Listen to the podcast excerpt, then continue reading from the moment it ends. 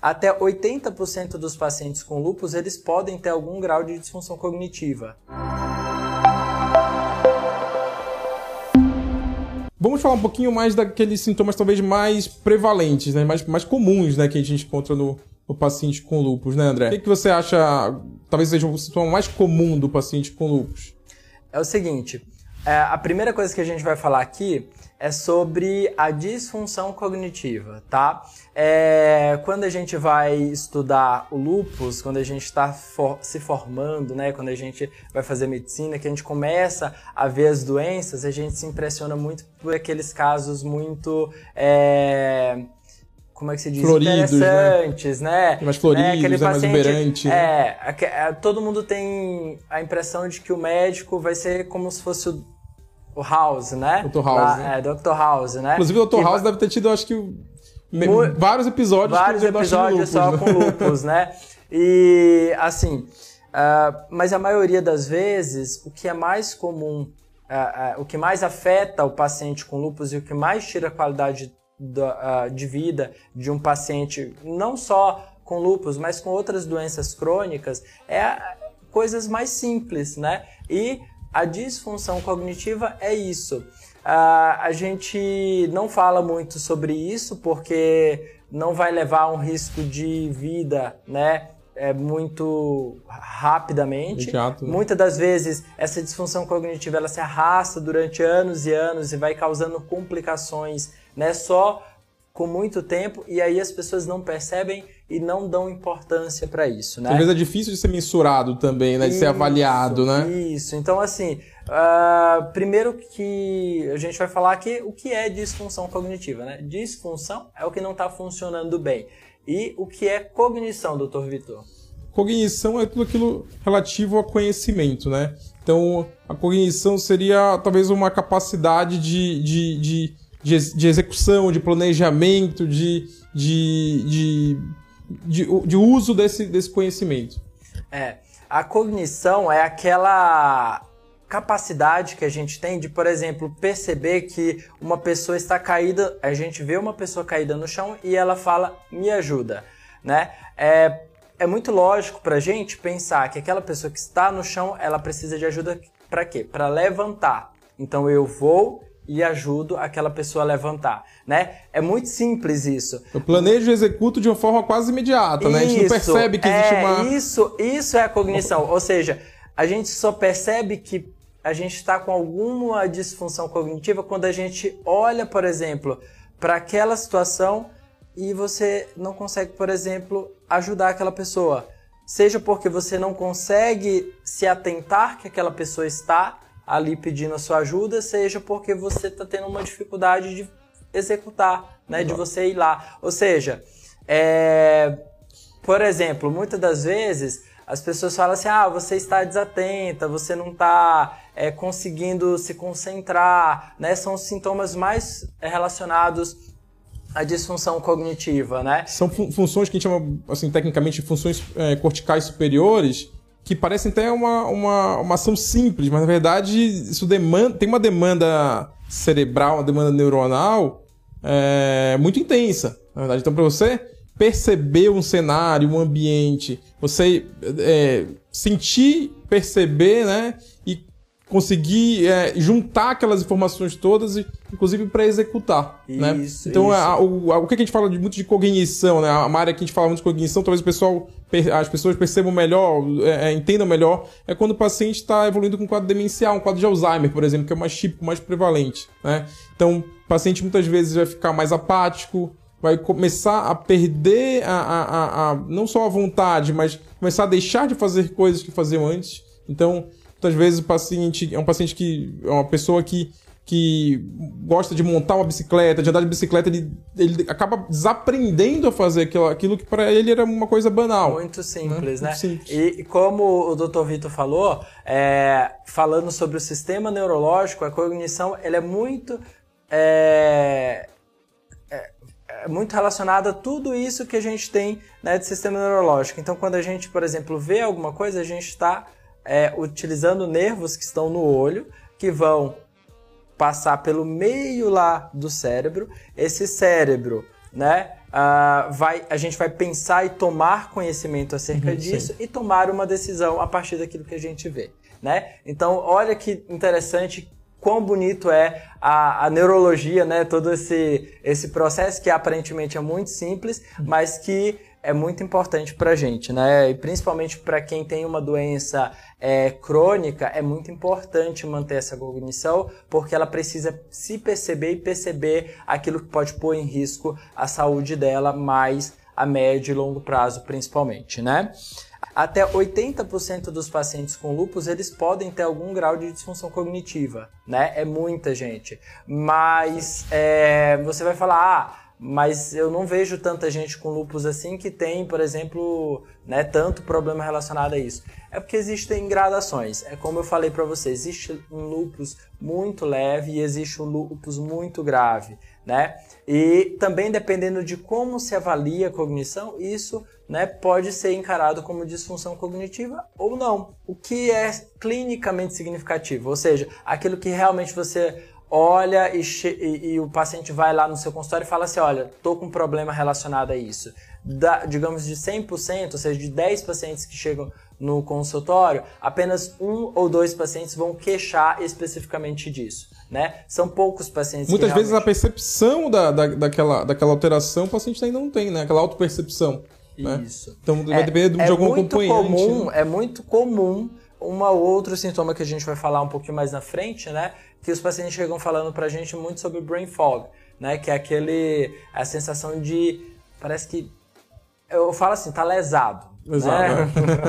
É. a gente que é nordestino, a gente fala muito. A gente tá. Que a pessoa tá lesada. Ah, tô com a sensação de que eu tô lesado. lerdo, né? Meio lerdo, lerdo assim. Isso. Então, é, esse é, uma, é um sintoma muito característico de pacientes. E, e às vezes até é difícil de, de, de, caracterizar, né? Então o paciente chega. Ele não consegue dizer exatamente o que, que ele tá sentindo, né? Uhum. Ou, ou o acompanhante fala que né, não consegue nem se expressar exatamente como é que é, como Isso. é o, o, brain fog. O brain fog você fala, tá falando muito brain fog agora Covid. Pós-Covid, né? Pós-Covid, né? né? Então, fica meio esquecido, meio lento, não sabe, né, não sabe esqueci, não sabe o que tá fazendo direito. Então, esse, esse termo brain fog tá usando bastante até no pós-Covid. É, isso mesmo. E a gente tem que principalmente entender quem são aquelas pessoas que têm o maior risco de desenvolver essa disfunção cognitiva, né? É, eu sempre falo o seguinte, independente de você ter lupus ou não, você é uma pessoa como qualquer outra, tá? Então, por exemplo, pessoas que têm mais idade, pessoas que são hipertensas, diabéticas, dislipidêmicas, né, que tem, que já tiveram AVC ou que já tiveram alguma outra doença, digamos assim, mais grave, são pessoas que têm um risco maior de desenvolver nessa disfunção cognitiva. E a gente vai falar um pouquinho mais sobre o porquê disso daqui para frente. Mas o que eu queria que vocês entendessem é que você tem o maior risco se, né, se você tem lúpus, se você tem essas condições que colocam em risco, né, para todo o restante da população em geral, né? Mas tem algumas coisas que são muito específicas de quem tem lúpus. Existe um autoanticorpo, né? Existe um anticorpo, que é uma substância que se liga a, a que, que é um que é uma, uma substância produzida pelo nosso organismo que geralmente se ligam a algumas proteínas ou partes né, uh, de algum microorganismo, por exemplo, normalmente seria um microorganismo, mas é que pode se ligar a proteínas ou partes do seu próprio corpo. Né? Esse anticorpo ele se liga a algumas moléculas da membrana celular que estão envolvidas como a gente falou em plaquetas ainda há pouco com relação à coagulação, estão envolvidas na coagulação, que é essa capacidade de não deixar o sangue, né, digamos, se esvair se, por exemplo, uhum. você se, se corta, tá? Então, esse anticorpo chamado antifosfolipídio, quando o paciente tem ele, né, ele, além do risco aumentado de ter trombose, de ter AVC, de ter infarto, né, também vai ter um maior risco de desenvolver é, essa disfunção cognitiva, né? Além disso, também é, existem alguns receptores nos neurônios, nos nossos neurônios, que eles são muito parecidos com uma outra é, substância para o qual o paciente que tem lúpus também produz anticorpo, né? Existe um anticorpo chamado anti-DNA, né? Que é muito frequente nos pacientes que têm lúpus e é, esse anticorpo ele é muito parecido com anticorpos, né, que também se ligam a receptores no cérebro que podem desencadear essa disfunção cognitiva. Aquele paciente que não tem o lupus controlado, né, ao longo do tempo, então ele tem mais inflamação né, no rim, ele tem mais inflamação no coração, ele tem mais inflamação nos vasos do cérebro. Esse paciente ele vai é, desenvolver complicações como, por exemplo, hipertensão, como por exemplo, né, o maior risco de AVC, também vai acabar tendo né, maior risco de desenvolver esse quadro de disfunção cognitiva.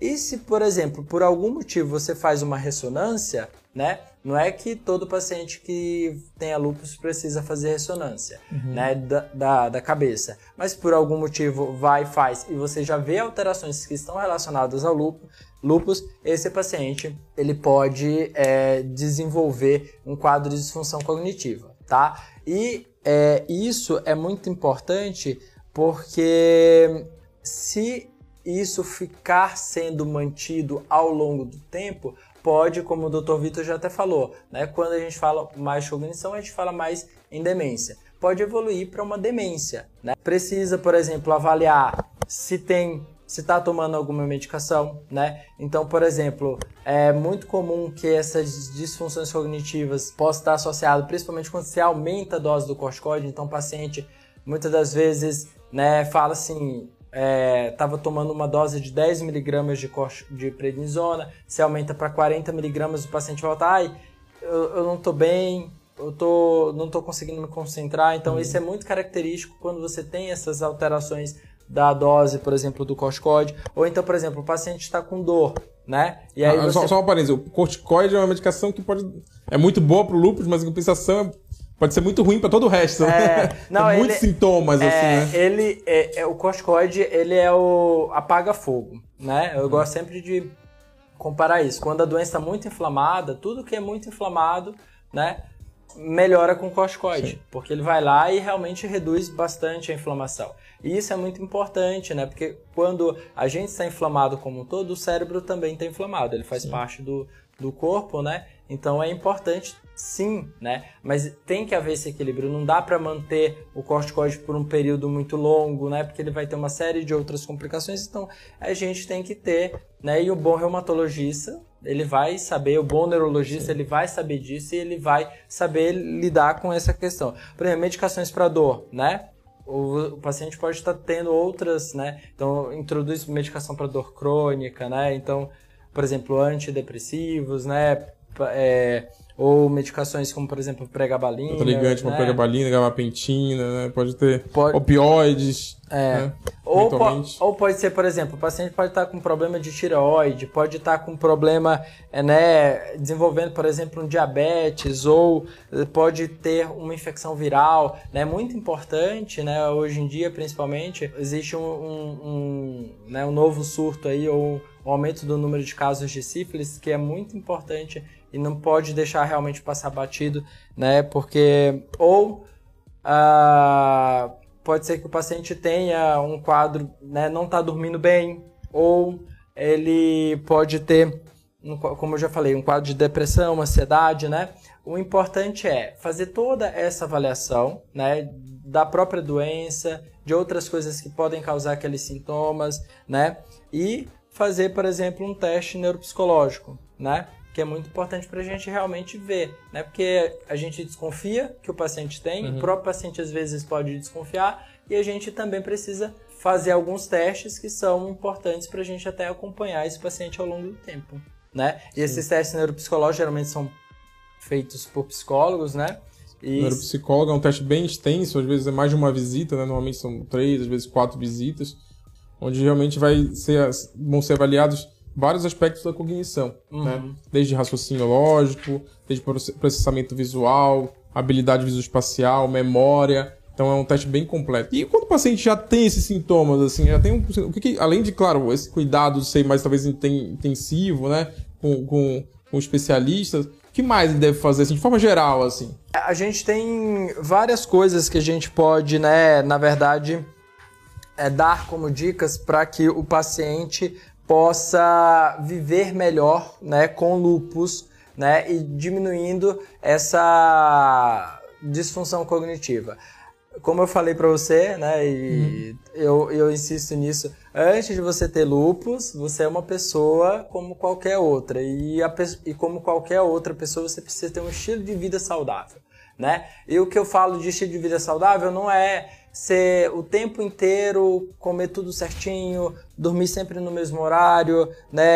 É, fazer atividade todo dia. Não é ser um robô, não é isso. É ter um equilíbrio, ter uma vida equilibrada, né? Então é importante sim. você dormir bem, sim. É importante você dar prioridade para isso. É você ter uma alimentação, né? Saudável, né? Então uma alimentação rica em alimentos que, né, antioxidantes, por exemplo, como né, isso é bastante encontrado, por exemplo, nas frutas vermelhas, né? Ou é, também aquelas né, medicações, medicações não, é, alimento, tipos de alimentos que têm aquela capacidade como se fosse de limpar o sangue, né? São as gorduras boas. Então, peixes, né? A dieta é, mediterrânea, é, né? A gente fala de, de, dieta mediterrânea, né? Aquele, aqueles peixes com gorduras boas. Então, isso tudo vai fazer com que você também né, diminua o seu nível de inflamação. Redução né? de fast food, né? De gordura isso, saturada. Então, né? tudo isso. Né? Realizar atividade física de forma regular. Por incrível que pareça, né? Eu lembro muito de uma aula que um professor uh, deu na época da residência da neurologia, justamente falando sobre o que é que mais causa é, impacto na redução né, do risco de você desenvolver é, demência, né? E o, a, parece que não tem nada a ver, né? É, atividade física. Então, atividade física regular é o que mais protege o seu cérebro, né? Então, não fumar, né? Porque fumar, né, além de aumentar a atividade inflamatória, aumentar o seu risco de ter inúmeras é, complicações relacionadas inclusive ao lúpus, é, é, é não fumar é, é, é, algo que deve ser realmente batido assim continuamente. O álcool ainda é bem polêmico, né? Se pequenas quantidades, sabe? Até então muitos estudos mostram que pequenas quantidades de uso regular e contínuo tem algum tipo de benefício, mas ainda não tem um tipo de, de desfecho mais definitivo em relação ao álcool. Mas o cigarro, sem dúvida, é muito ruim sempre, né? É. Então não tem dúvida nenhuma.